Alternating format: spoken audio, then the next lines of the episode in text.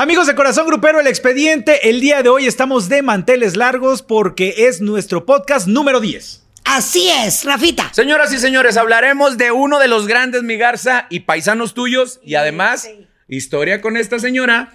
Vamos a hablar de Bronco, historias que jamás en ningún otro lugar se enteró. Aquí, mire, nos va a soltar toda la sopa.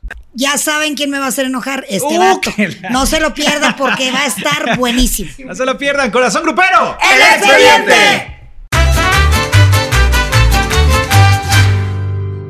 Estamos iniciando el podcast número 10 de Corazón Grupero El Expediente y quiero darle la bienvenida a mi guapísima y talentosa paisana. Te adoro, Chicuela, te adoro y los amo a todos. Héctor, Rafita, gracias por invitarme. Yo aquí traigo mis apuntes de Ay, ñoña. amo. Este, y aparte, pues como soy de Apodaca, puedo aportar Fíjate. un poco, ¿no? Somos, tenemos las mismas raíces de, de la agrupación de la que vamos a platicar el día de hoy.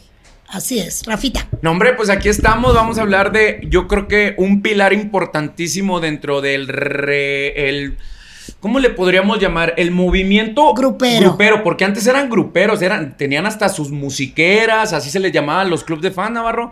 Estamos hablando de cuatro viejos que revolucionaron la industria. Es Bronco, nada más y nada menos. Bronco, una institución en la música regional mexicana. Y les voy a decir algo. Creo que este eh, podcast va a estar marcado también por mucha nostalgia, porque sabemos Sí. lo, que, lo que la chicuela eh, significó para Bronco y lo que sigue significando para Bronco, ¿no, chicuela? Y ellos, bueno, más que yo para ellos, ellos para mí. Claro. Ellos, este, a nivel personal y a nivel profesional, marcan mi vida de una manera muy importante. No, y no se me tira al piso. También usted para ellos. ¿eh? Claro, ellos te lo han dicho miles de veces cada vez que tienen la oportunidad de hacerlo. Tanto es así que apareces en la serie de Bronco. Y pues vamos a arrancar. Vamos a arrancar, pues, eh, bueno, me toca conocer a esta agrupación y ya voy a empezar con el nudo desde ahorita, porque Homero Hernández, que era el productor y es quien los descubre inicialmente, eh, les llamaba acertadísimamente los Beatles gruperos. Wow. ¿Por qué? Porque eran cuatro pelados, cada uno con una personalidad completamente distinta, dos hermanos entre ellos, Javier y José Luis Villarreal, Ramiro Delgado. A mí me toca conocer a Bronco, no me tocó conocer a Eric, que Ya fue el primer Ramiro. tecladista, Sí, ya con Ramiro. ya con Ramiro. Entonces ya siendo cambios, Bronco, ¿no? Porque antes se llamaban de otra manera. no, sí, eran Bronco Ajá. ya, pero no me toca a mí conocer a Eric, me toca cuando entra Ramiro en un festival de Radio Alegría en Monterrey, en la Plaza de Toros, México. Me acuerdo perfecto, como si fuera ayer. Oscar Flores me dijo, yo dirigía bombazos musicales, y Oscar Flores me dijo, quiero que vea mis cuatro grupos y que me diga cuál le gusta. Esos cuatro grupos eran Varón de Apodaca, que era el que estaba súper fuerte También. en ese momento con Y por esa calle vive, Los Mier, Bronco y Impacto de Montemorelos, una agrupación tropical. A mí me gustó Bronco, que eran los más pedorros eh, de esa presentación. ¿Pedorros en qué? Ajá, Eh, es justo todo, todos los aspectos, vestuario, físico, vestuario. El vestuario era unos pantalones de mezclilla bien viejitos con una yompa, también de mezclilla con cinco estoperoles aquí, Ajá. unas botas de tres hermanos, o sea, ¿cómo te explico que no eran de piel? Y el sombrero tampoco era de, de fieltro ni nada, o sea, Ok. pedorrísimo. Y ese fue el grupo que Pero me gustó a mí. tenían, Pero, Algo ver, tenían. claro, era lo que te iba a preguntar. ¿Qué me tenían? puso chinita, me gustó mucho estas cuatro personalidades, la, la fa- la forma de cantar de Lupe Esparza. Particular. eh, y que corta las frases al final. Muy su estilo y que nadie más lo puede hacer. Claro que. Oscar se la curó conmigo y dijo que lo que pasa es que a usted le gusta el negro. Así me dijo. Oh. Punto y Entonces- aparte Y no sí, te estaba pero- albureando. No. No te estaba A ver, y punto y aparte, como dice Alex. Sí. Claro, el negro tiene una personalidad, o sea, Ah. no mames. Sí, sí, sí. De no mames. Muy cuerpazo, claro. cuerpazo de gimnasio. Entonces, bueno, ahí los conozco. No me imaginé que iba a trabajar con ellos. Eh, los entrevisto por primera vez. Justamente iba Ramiro entrando a la agrupación. Me cuentan cómo eligieron el nombre, que estaban en una plaza de Apodaca y que pasó una camioneta de esa marca y que dijeron, oye, ¿por qué no nos ponemos bronco? Y, y fíjate Sí. que a mí, desde que empecé a trabajar con ellos y desde que los conocí, es una de las cosas que más me gusta, el nombre. Es un nombre muy pegajoso, que dice No, mucho, y es una sola poderoso. palabra, poderosísimo. Poderoso. Y que aparte va muy de la mano con la temática del animal que ellos agarraron como su insignia, que era un caballo, ¿no? Bueno, y de hecho su primer portada de disco, que pobrecitos me, da- me Que, daba. que justo, Yo- sí. alguna vez, alguna vez entrevistaba yo a la chicuela con respecto a esta historia que debe contarse de Bronco y ella me decía algo muy curioso con respecto a la portada, que eran de pronto tan feos o tan poco atractivos para una portada. Feos. alguna persona. De acuerdo, acuerdo, que que mejor relativa. decidieron poner de estampa el caballo. Un ¿no? caballo, en la primera portada, imagínate, tu prieto. Se llamaba el, el- el- ahí dice el disco, tu prieto. Eh, también se prestaba al bur, también se prestaba al bur. No, cómo no, cómo no. Sí, hasta ya entendí. Oye, Chicola, pero ¿hasta qué momento se, se deciden así hacerles una portada en donde ellos aparece- aparecen como tal? Cuando les cambiaron un poco la imagen, ¿qué tuvieron que hacer para poder obtener su primera portada? Yo creo que ahí es cuando llegan a ser manejados por Oscar Flores. Ok. A representaciones Apoga- Apodaca. Que de hecho, yo fui su primer jefa de prensa y me siento muy orgullosa de ello. También eran tus inicios, chicolita. También eran mis Como jefa inicios. de prensa, ¿no? Así es. Pues yo que tú de fan, ¿no? yo entré- Literal, ¿no? Yo, yo dirigía bombazos musicales y no hay un ejemplar de bombazos. Y fui muy criticada por eso. No hay una revista de bombazos donde no aparezca algo, de Bronco. Una nota. un- De hecho, la primer portada que tuvieron en su carrera se las di yo en esa revista. El número dos, el número uno fueron los Tigres del Norte. El número dos de bombazos musicales fue Bronco. Imagínate, en aquella época, cuando los tigres eran los tigres. Así es. Y de repente el y grupo que andaba saliendo era Bronco. criticada por, por apoyarlos de esa manera, pero es que no les puedo explicar, pero yo sabía que iba a pasar algo grande con ellos y bendito sea Dios, no me equivoqué. Y Yo quiero saber qué fue ese clic que sentiste. de- o sea, de, de primera. Porque son paisa, porque somos paisanos. Sí, yo ¿O creo que es, es- son muchas cosas. Lo musical, ellos crearon no nada más, eh, crearon un sonido. Sí. distinto a lo que estaba en aquel momento, crearon un paso de baile, una forma de bailar que se llama jalao. Ah, ok. Jalao, Eh, que tú eres regia y sabes que bailar jalao es, super suena un- como a canción, pero no, no me acuerdo. Bueno, hay, es que eres muy joven. Pero, pero aparte que Lupe hizo una canción de Me gusta bailar jalao con Petrita. No, bueno. Pero sí se creó una forma de baile. Y pusieron de moda también los trajes de tiras. Aquellos trajes memorables. Los Que brillosos le mando con un tiras, ¿no? saludo a Esther Luna, que fue la que hizo el vestuario de Bronco durante toda la carrera de Bronco. Creo que hasta el, eh, cuando se despidieron en el Estadio Azteca, ella le regaló ese traje. Y nomás para que le echen un- una mirada, que le midan el agua a los camotes, cada traje de esos que usaron en el Azteca en la despedida costaba 13 millones de pesos. Igualitos a los que viste aquella vez. A la ver, chavalos, no se asusten, no se espanten. 13 De- millones de, de pesos. Ya Antes el tiempo. Traía Antes de quitarles, nuestras claro, cantidades. antes de quitarle los ceros, ¿no? Así es, porque Oye, todo 13 millones de pesos. Oigan, yo voy a empezar con temas álgidos. Justamente que tiene que ver, no quiero ser aguafiestas, Aguas pero codos, ¿eh? se da, se da, ya sé, Eh, se da eh, un momento muy complicado en la carrera de Bronco, que es pues la eh, muerte, la trágica muerte de Homero Hernández, que fue pues el artífice, fue la persona que los impulsó, fue la persona que los dejó en el camino para que ellos siguieran recorriéndolo y se convirtieran en grandes estrellas de la música regional mexicana. Y que la muerte de Grammy, Homero, papi. claro, por ¿No? supuesto. La muerte de, Home- de Homero Hernández fue algo que te, que te tocó porque te Pero ya te también, brincaste muy cabrón y te voy a regresar. Oh. Ándele. Te voy a Ándele, regresar porque atrás. Sí, lo primero drástico que pasa, lo primero drástico, La presentación. si vamos a hablar exactamente. La Ah, presentación claro, en la por que Muy triste, así es. El baile de la fama Nuevo León es lo primero grande tragedia Tanto pedo que mundial. Siete vidas se perdieron en esa presentación. Así es, tú muy bien. Ah, aquí. Oye, no, pero no nada más. Ahí o sea, fue- ahí fue porque también eh, fue algo masivo, cuando fue una noticia a nivel nacional e internacional. se ¿no? sobrevendió el evento, pues. Entonces, yo aquí no me atrevo, no, no sé quién haya tenido la culpa, pero definitivamente el grupo no. Nunca se buscó así como al responsable. Me imagino que es el dueño del lugar. No, no sé, desconozco y no me gusta especular, pero yo me acuerdo que en esa ocasión los muchachos estaban de verdad devastados. Claro. Yo trabajaba con ellos en ese momento y me tocó a mí estar con ellos y enfrentar a la prensa, a los medios de comunicación. Me acuerdo específicamente que fuimos a una estación de radio y ahí Lupe, Lupe estaba de verdad devastado y Bronco, eso me consta a mí, Bronco eh, le dio una cantidad de dinero importante a las familias de esas personas. Oye, Blanca, Y Lupe escribe ahí La cumbia triste. ellos tú que, que estabas día a día hombro con hombro con ellos, ¿ellos se sentían culpables? En algún momento dijeron, ¿fue por nuestra culpa? Sí, ellos se sentían, es que no, no culpables, pero ellos se sentían verdaderamente Una carga, claro, con una, una carga carga, emocional, emocional, sí. muy cabrona, muy, muy cabrona. Fue fuertísimo y los encabezados de los periódicos, ya sabes cómo son en nuestra tierra, híjole, muy Amarillistas. muy crueles y, y siempre como responsabilizando a Bronco, ¿no? Claro, ¿y o sea, poniendo a Bronco como el culpable de, de esa situación y pues Y de repente la gente no se da cuenta que no nada más es el artista. Pero además eso el- no está en manos de ellos. Por supuesto que no, hay nada. un montón de personas, el- los empresarios, los, los de seguridad, la gente que vende el boletaje, o sea, muchísima gente detrás de una presentación. Así es. Que a todos les toca un pedacito de responsabilidad. Me Correcto. queda claro que nadie pensó que se perdieran las vidas, ¿no? Con intención. ¿El Y tema fue como una catarsis para ellos? Fue sí, como... cumbia triste y aparte ahí se hizo una dinámica con fans de Bronco y se eligieron, eh, me acuerdo que estábamos en el estudio de grabación en Monterrey, estaba Homero dirigiendo todo este asunto, grabándose la cumbia triste y ganaron cuatro fans y dos de ellas no llegaron al estudio y entonces llegaron dos y estábamos ahí yo y otra fan de Bronco y nos metieron a cantar a nosotros. Hacer coros. A hacer los coros Sí. de la cumbia triste. Quiero aclarar que yo no canto ni madre,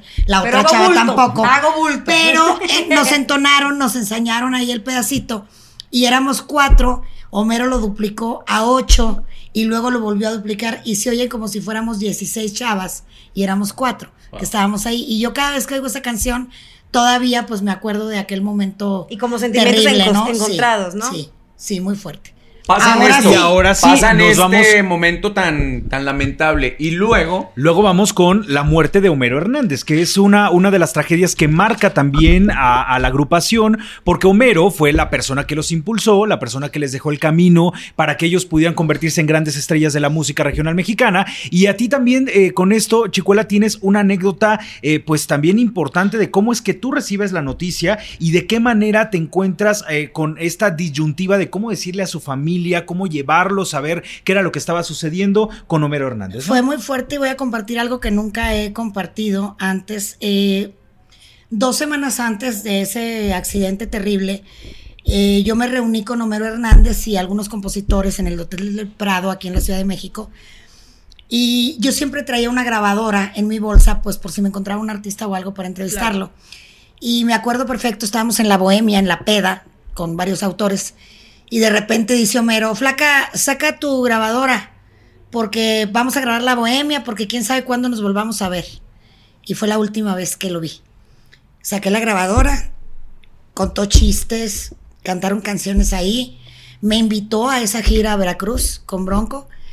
No pude ir y agradezco a Dios no haber podido ir porque yo no hubiera podido aguantar ser testigo presencial de, la muerte de Homero Hernández, que debo aclarar también que independientemente del que- trabajo que teníamos los dos en Bronco, él era mi mejor amigo de más de 20 años. Entonces había un nivel de confianza, de cariño, de muchas cosas. Llega el momento del accidente, yo estoy dormida literal en mi casa en pijamas y me habla Oscar Flores y me dice que me tengo que ir al, al Hotel Camino Real que está enfrente del aeropuerto de aquí de la Ciudad de México. Y le dije que no podía, que yo ya estaba dormida, que estaba en pijama. Él no me quería decir por teléfono. ¿Por, por qué te necesitaba? pero como vio que yo estaba terca de que no podía ir porque estaba dormida y ya en pijamas por y teléfono. me dijo por teléfono, es que se murió Homero. Entonces yo pues no lo podía creer. Eh, le hablamos a Pepe Domínguez, que era el ejecutivo de la disquera, también clave en, la, en el éxito de Bronco. Eh, él fue el que apoyó a Homero para que los firmaran en BMG Ariola. Y él, él dijo incluso en la compañía que si no pegaba el grupo lo corrieran de la compañía. Sí. O sea, Pepe, Pepe Domínguez es una parte importantísima. Nos reunimos en el Hotel S, Pepe Domínguez, Oscar Flores y yo, y ahí llegó Hermelinda, eh, la esposa de Homero, que quiero aprovechar para públicamente pedirle una, una disculpa, porque Oscar me ordenó a mí y a Pepe Domínguez que no le dijéramos a ella que Homero ya había fallecido, que se lo dijéramos hasta que estuviéramos en Veracruz. Entonces yo estuve con ella todo el tiempo y, y ella pues creyendo que su esposo todavía estaba vivo y me Sabía siento accidente. muy mal por eso, porque eh, entiendo por qué Oscar me pidió eso, pero para mí fue una situación muy, muy complicada. Llegamos allá y de verdad jamás voy a olvidar, nunca, nunca me imaginé que cuando una persona muere en otro lugar que no es su lugar de origen, era tanto pedo el que te entreguen el cuerpo. No, no, no, fue una cosa, el que se encargó de todo eso fue Pepe Domínguez. Y quiero aclarar también porque en la serie donde Bronco me hizo el favor de, de incluirme con un personaje que interpretó Betty Betty, Monroe. Monroe, eh, se dice que yo le dije a la señora que su esposo se murió y no fui yo. Fue Pepe Domínguez de BMG Ariola quien le informa a Hermelinda que su esposo falleció. Y me toca a mí acompañarla en ese momento, que también lo tengo en una imagen fotográfica muy fuerte, cuando nos abren así la puerta ya de un lugar donde está ya, El ya eh, la tum, el- el- la caja, ¿no? Con Homero ahí y me toca acompañar a Hermelinda en ese momento tan íntimo, tan privado, donde ella se despide de su esposo y, y le dice palabras que jamás voy a olvidar y que espero me entiendan que no puedo compartir porque Claro. es un momento muy personal de ellos y, y simplemente reitero mis disculpas a Hermelinda y mi cariño de toda la vida para ella y para toda su familia, los hijos de, de Homero. A mí me gustaría, perdón, eh, me gustaría que, nos, si puedes, ¿verdad? nos narraras eh, cómo fue el accidente, porque fue un recargón en una puerta. Así es, No. mira, eh, hay muchas especulaciones al respecto y te agradezco que me lo preguntes porque, porque también ahí vuelven a, a querer responsabilizar a Bronco. Y tan no fue responsable Bronco que Hermelinda ahí, en ese momento que estaba ella con la, con el- en la caja, con su esposo en, en el ataúd, ella les dijo a los muchachos, los juntó a los cuatro y les dijo que ella de ninguna manera, que ella sabía que había sido un accidente y que de ninguna manera eh, ella iba a presentar ningún este Cargo. cargo contra ellos porque sabía que había sido un accidente. Iban en el camión, eh, el que iba en el primer asiento era Javier Villarreal. El chofer y Homero iba en las escaleras eh, platicando con un vaso de hielo seco de whisky, platicando todos ahí en la puerta. Y entonces iban a mucha velocidad, iban por, por Acayuca en Veracruz. Y se abrió la puerta del camión. Javier trató de, de agarrarlo de la mano, lo agarró, se le resbaló por la velocidad. Imagínate lo que sintió Javier Claro. que lo tocó, que lo pudo haber detenido y la velocidad a la que iba el camión Homero, fue imposible. platicando en la se escalinata, cayó, ajá, se, se, recarga cae, en la puerta. La puerta se abre. el vaso de whisky, se abre la puerta y en ese intento Javier todavía lo trata de rescatar porque Se va le en el resbala. primer asiento. se cae y pasa por encima de él el camión de Bronco. Imagínate. En ese momento despiertan a Lupe y Ramiro iban dormidos, los despiertan, eh, se bajan todos y, y bueno, Es que además es algo de shock, es una cuestión de Claro. segundos. Cómo cambió la vida de estar platicando a un accidente. Y no fíjate, yo no hablé, Oscar nos prohibió hablar con, con- bueno, a mí, hablar con Bronco, porque Bronco ese día trabajó, y yo estuve con ellos ahí, Wow. en un evento en Villahermosa, eh, y al otro, y también con Varón, ¿eh? Varón y Bronco alternaban en, en Villahermosa y al otro día en otro lugar, yo estuve con ellos. Y, y Oscar no quería, porque obviamente ya era muy duro para ellos el tener que salir a cantar y a tocar. Sí. Y, pero recuerdo que en algún momento de ese primer evento en Villahermosa, hubo un, yo estaba detrás de las bocinas y también lo tengo como una imagen fotográfica muy cañona. Volteó Ramiro a verme primero y luego Lupe y olvídate, o sea, haz de cuenta que no podíamos ni voltear a vernos sin contener el, el llanto porque Homero era más allá del productor, más allá del director artístico, más allá del AIR de Bronco, era Les faltaba Homero amigo de Familia. ellos, familia, exactamente, familia. Y bueno, hasta el día de hoy yo nunca he hablado con ellos de este asunto. Chicuela, ¿cuánto tiempo tardaron en, en a lo mejor ir reponiendo un poco más el ánimo una vez que muere, que muere Homero? Hay la creación de esta canción que le dedican también, ¿no? Entonces, Otra forma ¿cuánto catártica de claro, sacar el No, forma, dolor, pero ahí también bueno, hay, pero hay una mala información. Sí, claro. ¿A qué canción te refieres? a la de Mm, es que mi amigo Bronco, ¿no? Mi amigo Bronco. Bueno, No es ese. No, ahí les va. Amigo Bronco viene en un disco que produjo Homero y se lanzó con Homero vivo. La gente, después de que Homero muere, Se la relaciona esa Pues, canción claro. Como un himno a él. A raíz de esta confusión, Lupe le pide a Humberto Galindo, autor de Voy a tumbar la casita, de Con Dinero y de muchos éxitos de Bronco, hace Cinco Locos. Esa Ah, sí claro. está dedicada Claro, claro. a Homero Homero. Hernández. Cuatro caballos. No, esa es otra, esa es de Gil Rivera. Cuatro caballos también la produjo Homero. la produjo Homero Hernández. Eh, yo me atrevería a decirte que hasta el día de hoy ninguno de ellos cuatro ha superado la muerte de Homero Hernández. Yo te aseguro que han aprendido a vivir con ese dolor Mm, y que fue para ellos muy difícil el, el- esa pérdida en todos los aspectos, profesional y personalmente. Qué fuerte. Sí. Muy, fuerte. muy fuerte, muy fuerte. Pues Aparte- mira, ¿cómo, cómo se van eh, desmenuzando historias, ¿no? Porque hasta la fecha, aclarando. las personas que escuchamos esa canción pensaban algunos, otros que ya teníamos ese conocimiento que no era, pero también es imposible no dejar de relacionar esa canción con Claro, la muerte de. Homero. Ahora fíjate, quiero, quiero rendirle un pequeño homenaje a Homero. Homero era un genio, un- una persona con una gran visión. Eh, Gil Rivera es el autor de Amigo Bronco. Amigo Bronco originalmente está hecha un perro y era una rumba flamenca. Homero Hernández dijo, no, esto tiene que ser una cumbia. Y el Amigo Bronco es un caballo. Homero Hernández, eh, que no quede huella, que todos saben que tiene que ver también Bronco. conmigo esa canción. Eh, esa ya, canción era una balada. Era triste, era una balada. Y Homero Hernández es quien dice, no, La hizo cumbia. negro, tiene que ser cumbia. Y es la canción, la primera canción con la que Bronco vende dos millones de discos. Wow. Ah, pero dile a la gente por qué, porque ya nos platicaste Sí, con sí, pero- pero que no quede huella.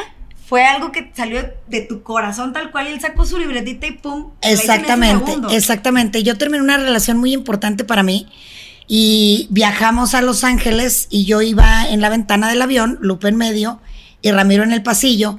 Y yo llegué llorando, llegué con los ojos de sapo, sin maquillaje. Cuando Y me dijo Lupe, así. ¿qué pasó? Ellos lo conocían, obviamente, porque viajábamos juntos, etcétera, en los eventos, en fin. Y entonces me dijo, ¿qué pasó? No, pues terminé con fulanito de las cuerdas, pero ¿cómo? No, pues que sí. Y, y entonces le dije yo a Lupe, me acuerdo perfecto, le dije, ay, quisiera, negro, que no quedara huella de sus brazos, de sus besos, que no quedara huella de nada. También te En aventaste una super frase, Sí. Te también aventaste una. En chinga se bajó por su libretita y puso ahí que no quede huella. No, chingón, cuando ¿no? la oí, güey, me mié. No, pues es que cómo no. Imagínate nada más que ves reflejado ahí lo que tú, el sentimiento que tú traías en esos momentos vivencia, por alguien y que un genio como, como Lupe Esparza lo haya convertido en canción. Bueno, forma. y aquí forma. tengo que mencionar a mi negro santo porque de verdad, y eso bueno, fue gracias a Homero. Homero me llevaba al estudio de grabación, Homero le decía a Lupe que me enseñara las canciones porque siempre he sido una persona muy sensible y aunque no soy músico, pues como que me fijo mucho Sientes en... si te vibra o no te vibra, si Entonces, eh, el estar con Lupe Esparza viajando en un autobús, cuando él está componiendo Corazón Duro, cuando él está componiendo La Mordidita, cuando él está componiendo La Rompidita o Grande Cadera, no sé, es un privilegio que de verdad, o sea, se lo voy a agradecer toda la vida porque es una escuela, ¿no? Y, y él decía que yo era una enana verde, que porque todas me gustaban. Pero no, o sea, si no me gustaba también decía, no me gusta. Nomás que pues así es el pinche negro, ¿qué quieres que te diga? Que es un talento que además tiene. O sea, es, además de encantar con la voz, el hecho de todas sus canciones. O sea, Y el negro tiene algo que le admiro mucho y siempre lo digo recio y quedito. Ahí en ese camión, me tocó primero un camión pedorrón y luego ya el camión de bronco El top. chingón. El pedorrón, él iba con unas mancuernas y así todos se la curaban con él. Y él hacía ejercicio en el pasillo del autobús. Y decía, él, él en ese tiempo iba a un gimnasio que está en Monterrey que se llama Arandas, que es un gimnasio pues pedorrón. ¿no? ajá. Ahorita digo yo algo, tengo bueno, otro dato. Y entonces él decía que un día iba a tener su gimnasio. Y lo tuvo. Y lo tiene. ¡Qué y que un bárbaro! día iba a tener su estudio de grabación. Y, Y lo, lo tiene. tiene. Sí. Entonces, a mí me gusta mucho cuando una persona sueña y hace lo que sueña. Exacto. Lo logra, lo trabaja Lo para ello dice y lo y lo logra. consigue, no Que es puro Lupe es muy congruente. Lo que dice, lo hace. Me encanta. Oye, Chicuela, pero a ver, vamos a entrar a este, a este tema que también resulta Te bastante fijas, está polémico. todo bien bonito. No, yo no, que ya cabrón. sé, era es mi que- pero está vecino. bien, Pero es venga. que es el neta, de o sea- estaba atrás de mi casa en Apodaca y Le sale ¡Ah! lo periodista ah, Navarro, me surge, me surge una vez más la incógnita. Si ya veníamos de éxito tras éxito y bombazo y primer lugar y reconocimientos y giras y le premios a a lo, lo- a lo, a lo, a lo bestia, a lo bestia. A lo ¿Por bestia. qué de pronto se toma esta decisión de que Bronco tiene que parar? Eso ¿De quién fue la decisión? Me da mucha risa porque todo el mundo dice que esto y que aquello y que, Que el Lupe otro. se quería hacer solista y que mejor se deshizo de bueno, los a ver, otros. va- voy a hablar al chile. Sí había un celo, sí Entre- había un celo, porque Lupe Esparza es el compositor, ¿no? Sí. Entonces, obviamente él recibía sus regalías Claro. como compositor, que no tenía nada que ver con lo Con la demás venta de del Bronco, grupo. Sí. ni con los bailes, ni con los discos, ni con nada. parte, Así es es, su mérito. pero es el Es su compositor. mérito, su chamba, claro. Sí había celos de los otros tres por ese pedo, ¿no? Y también había celos porque yo fui su jefe de prensa y de pronto me decían, ¿por qué no más Lupe? Oye, eso, eso no lo puede uno evitar. Es decir, tú llegas con los cuatro.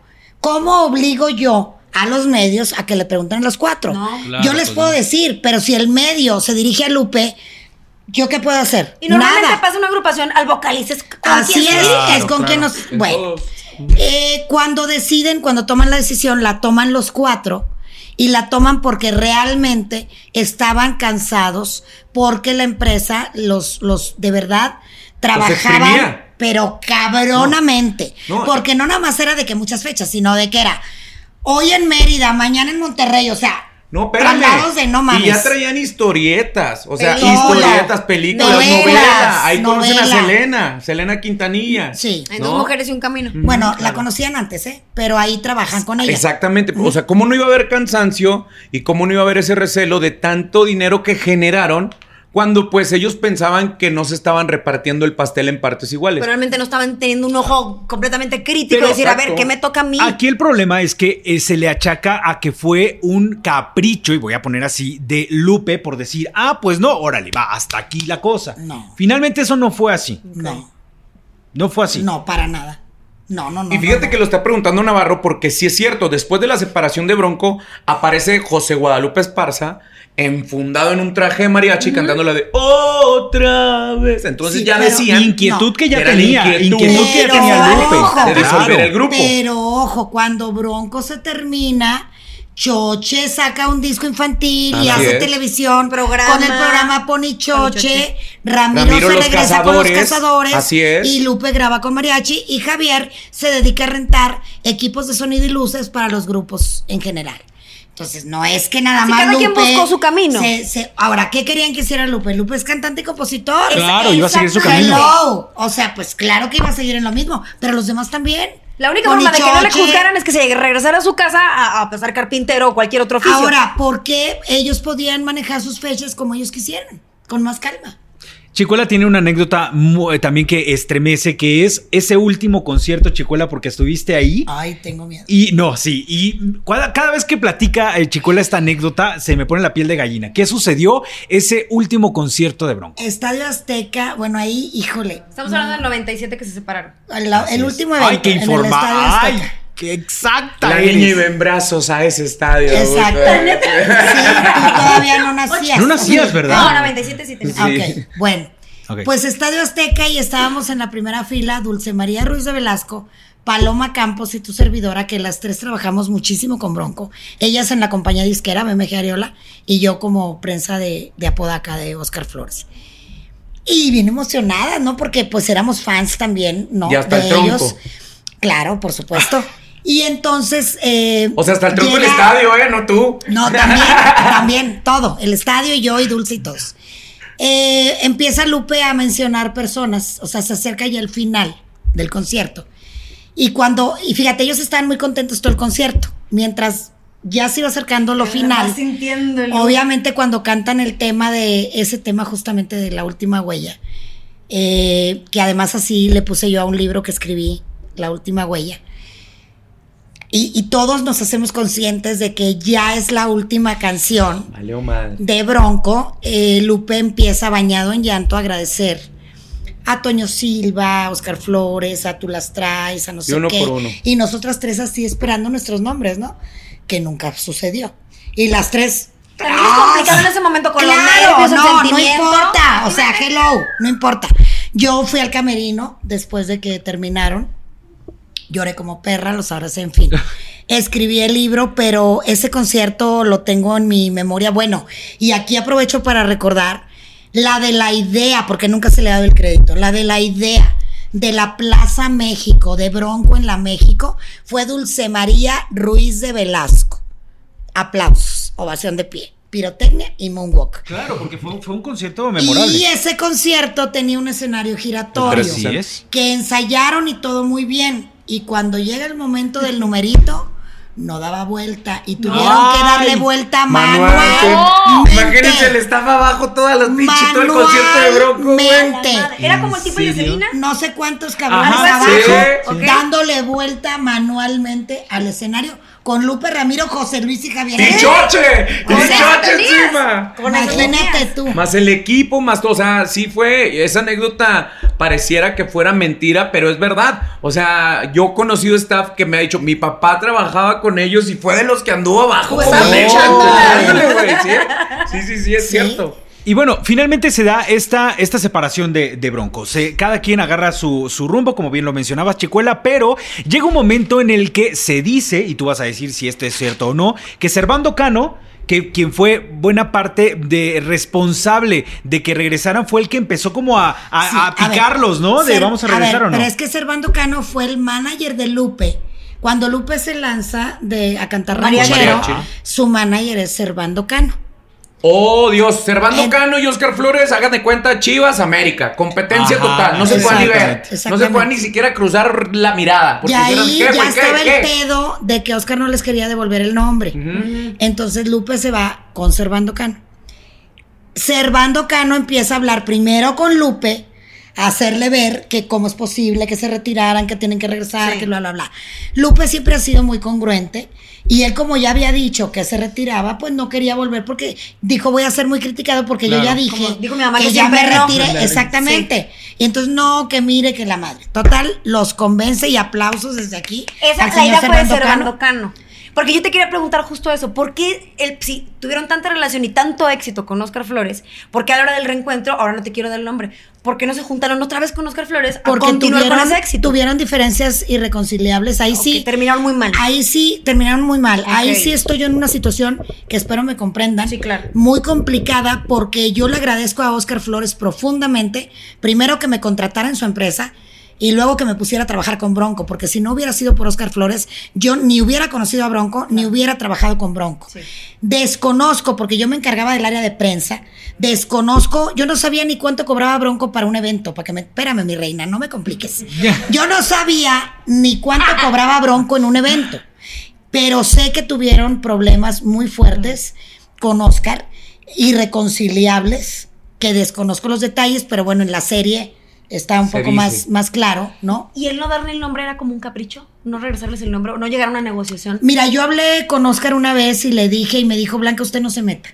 Entonces, pues ya no me metí. Mira, Váyase por unas Entonces, sodas, unos hielos y entreténgase. puso la pero, marrana. pero yo agradezco mucho que se haya logrado y el dueño del nombre de Bronco al día de hoy es José Guadalupe Esparza Sí. Jiménez, lo cual me parece lo más correcto y lo más justo, porque siempre lo he dicho, el alma de Bronco y que nadie se sienta, es José Guadalupe Esparza. No, estamos de acuerdo, pero además, rápido, el gigante de América, que fue el nombre con el que tuvieron que Eso se le ocurrió al Servando Cano. también tiene poder. O sea, me Claro, refiero a que era también su se eslogan. quedó en era el corazón. el Sí. eslogan, y fíjate qué visión del señor Cano. ¿Sí? El señor Cano se acuerda Más de ese pedo y dije, ok, diferente. no vamos a usar bronco. Ah, porque el pedo era nada más en México, en Estados Unidos sí se Sí podía. podían. Entonces, no, no importa, es el gigante de América. To- Y fue ahí bien padre, porque gancho. la neta, iban a los eventos, se te ponía la piel chinita. Lupe decía, "¿Y- no, ¿quiénes somos? Y toda la gente, bronco, bronco. No, no mames. o sea, No, y- y- impresionante Sí, porque también, porque también eh, muchos medios de comunicación, cuando les hacían entrevistas a, a- a Gigante de América, era inevitable que ellos también dijeran, Ah, es bronco. claro. O sea, ya era, O sea, ya era yo- una constante. ¿Y había problema con eso? No. Era hasta un buscapié, ¿no? De hecho, José Guadalupe Esparza en algunos momentos cuando tú lo dices, señores, señores, estamos aquí con Bronco y decía, ¿podemos cortar, por favor? Preséntanos como el gigante América. Para no meterse en problemas porque el la situación legal sí estaba, estaba dura. ¿no? Y ellos ya después decían, si ya la gente nos empieza a decir bronco, nosotros no lo estamos no diciendo. claro. Exactamente, ¿no? Ajá. Y sí fueron muy claros con eso hasta que, pues bueno, des- después vuelven a llamarse bronco. Ahora, Bronco tiene una cosa que yo les admiro mucho. Bueno, primero quiero recordar el primer tema que despega cañón, que los catapulta primero en toda la República Mexicana, se llama Sergio el Bailador y es de José Guadalupe. Claro. Que les Le escribió yendo a la obra cuando bailador. trabajaba en la obra. Exactamente. Ah, Y Sergio el Bailador existe. Y cuando fueron a la movida con Verónica Castro, llevaron a Sergio el Bailador. Que iba a todas sus presentaciones eso Sergio se el hizo un Bailador. detallazo de Bronco, la verdad. claro. De llevar al fan este, a- que efectivamente bailaba con dos y la madre. Baila, porque todavía está. Saludos, Sergio. Que no nada más creo que haya sido Sergio el bailador. Imagínate cómo eran con toda su gente. Es por eso que después de tantos años sigue siendo Bronco, el Y gigante de América. la sencillez de ellos hasta el día de hoy, mis respetos. Eh, hay otra anécdota en BMG Ariola en las convenciones que me da Mm, mucho orgullo sí, claro. Eh, ahí se reunían todos los del elenco pop y grupero de la disquera, ya sé, tú tranquila. Entonces, haces parte se 2, trata? mi reina. Parte 1 y parte 2, tú tranquila. Oigan, este, estaba ahí, te estoy hablando de BMG Ariola, güey. La Durcal, Camilo Sesto, Juan Gabriel, Eso José José. Bohemia tranqui. Guadalupe Pineda. Bohemia tranqui, O sea, los más grandes del pop y los más grandes del grupero. Estaban ahí. Entonces, convención, Puerto Vallarta, todos los medios de comunicación, todos los ejecutivos a nivel mundial de la compañía, y empiezan que 300 mil discos para Chuchita, y 600 mil para no sé quién, y 500 mil perengano, y de repente, güey, se llena literal, ¿eh? Mira, chinita.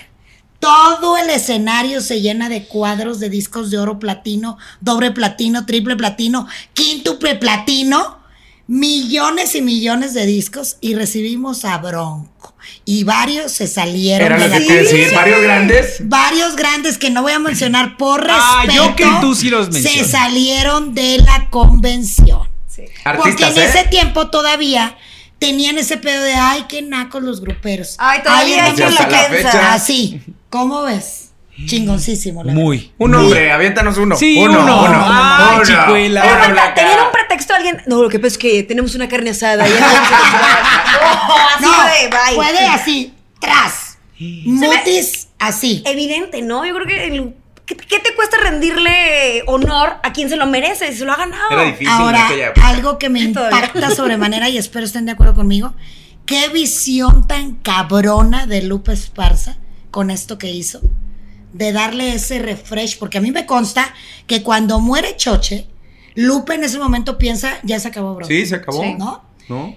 Y de pronto, eh, él, él retoma con sus hijos, José Adán y René. Y a mí me parece, y bueno, y Javier Cantú, hijo de Javier Cantú de los Barón de Podaca, Claro. Ramirito Junior. Delgado, porque bueno, Ramiro empezó con ellos, Sí. los enfermó y se pelearon y la madre. ¿No, no han arreglado todavía ese tema? Creo que no. Sigue el recelo. Sigue ahí Sí, el sigue el pedo. Que, que ahí también aprovecho para lo mismo. A ver, pasa lo mismo. ¿Qué pasa con la serie de Bronco? ¿En qué está basada la En serie de Bronco? libro ¿De, de, quién Lupe. es el libro? De Lupe De Esparza. Lupe. ¿Quién es el autor? Pues Lupe. Esparza. Hello. ¿Quién es el dueño tiene de la por qué- gallina? Exacto. ¿Quién que es el dueño de tus los huevos? batallas. O sea, aquí como tal, aquí como tal, entonces fue un berrinche de Ramiro.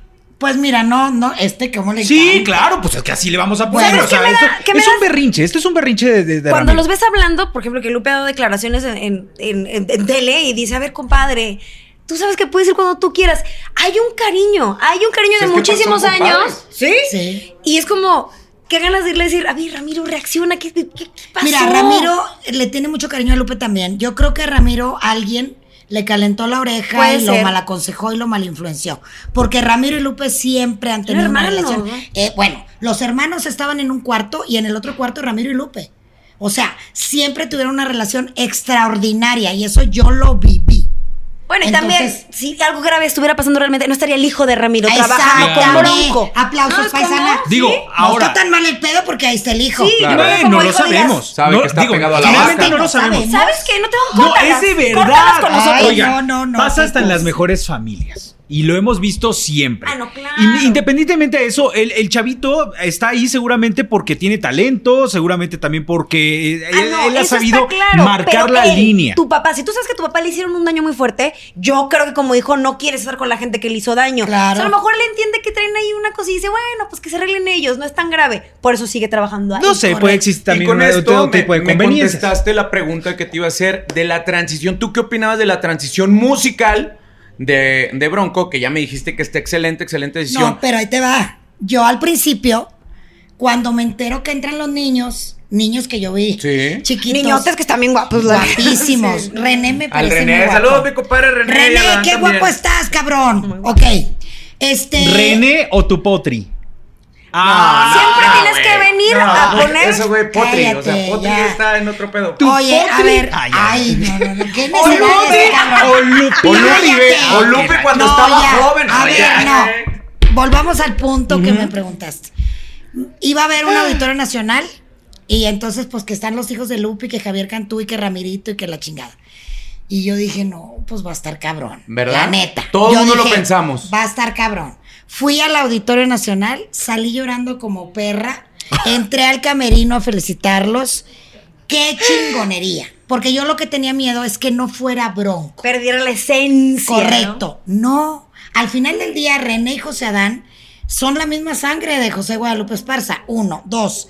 Son talentosos musicalmente. Tan es así que ahorita José Adán es el director musical de Bronco. Así es. Ya nomás. Y René es el encargado de toda la cuestión Y administrativa. que platicas eso con Lupe y él te dice, es que a mí me costaba mucho soltarle eh, La eh, la pues. rienda que dirigiera, porque mi hijo traía otros sonidos. De hecho, cuando se hace el primera fila de Bronco, que ahí estuvimos Extraordinario, ¿te acuerdas?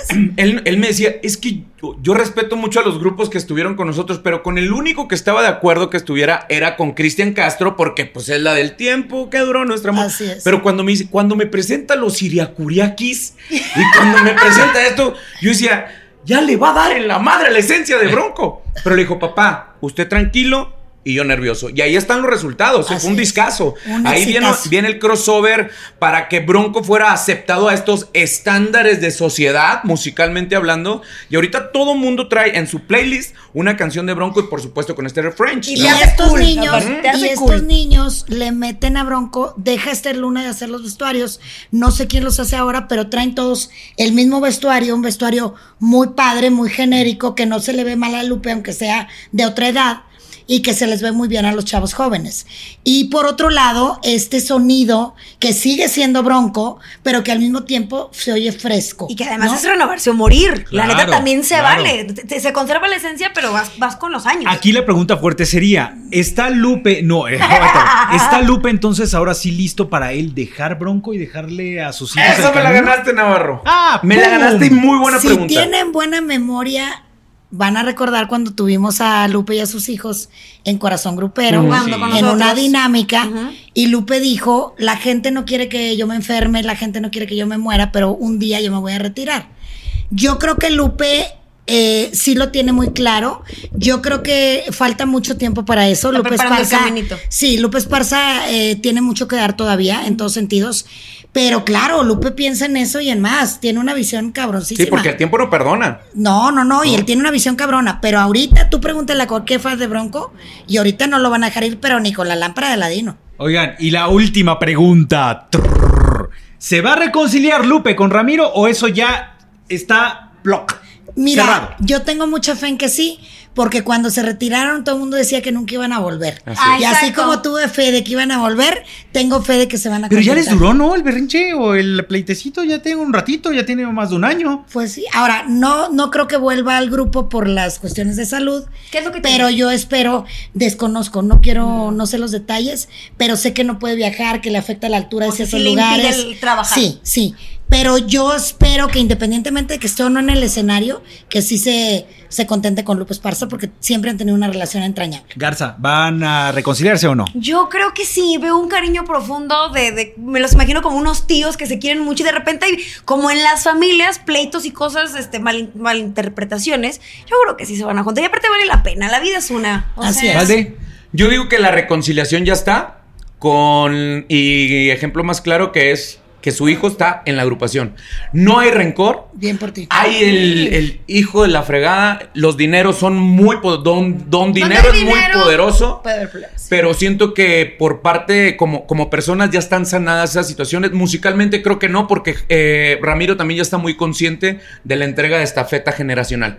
Si está su hijo ahí y si están ¿Y sus sobrinos y la están rompiendo, creo que en algún momento se van a sentar en aquellas cantinas donde se iban a chupar Ramiro y Guadalupe a recordar todos los buenos momentos. ¿no? Pues yo creo que nunca va a existir esa reconciliación. Creo que no les va a dar tiempo. Honestamente, no les va a dar tiempo. El berrinche de Ramiro es muy fuerte y muy grande como para vive perdonar con las Ramiro viejas porque tiene rencillas. un No, bebé. no, para nada. Vive con odio, No, es lo que vive con odio.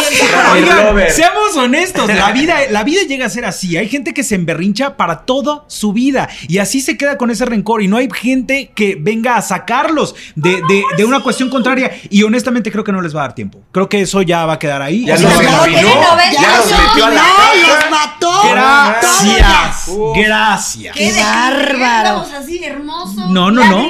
¿Cómo No, no, no. concluyes, paisano? Uh. Que qué orgullo que sea tanto talento el que sale de nuestra tierra en Monterrey. Señores y señores, pues nada más, gracias por escuchar el expediente. Por supuesto, Bronco es el gigante de América y lo tuvimos aquí con nosotros.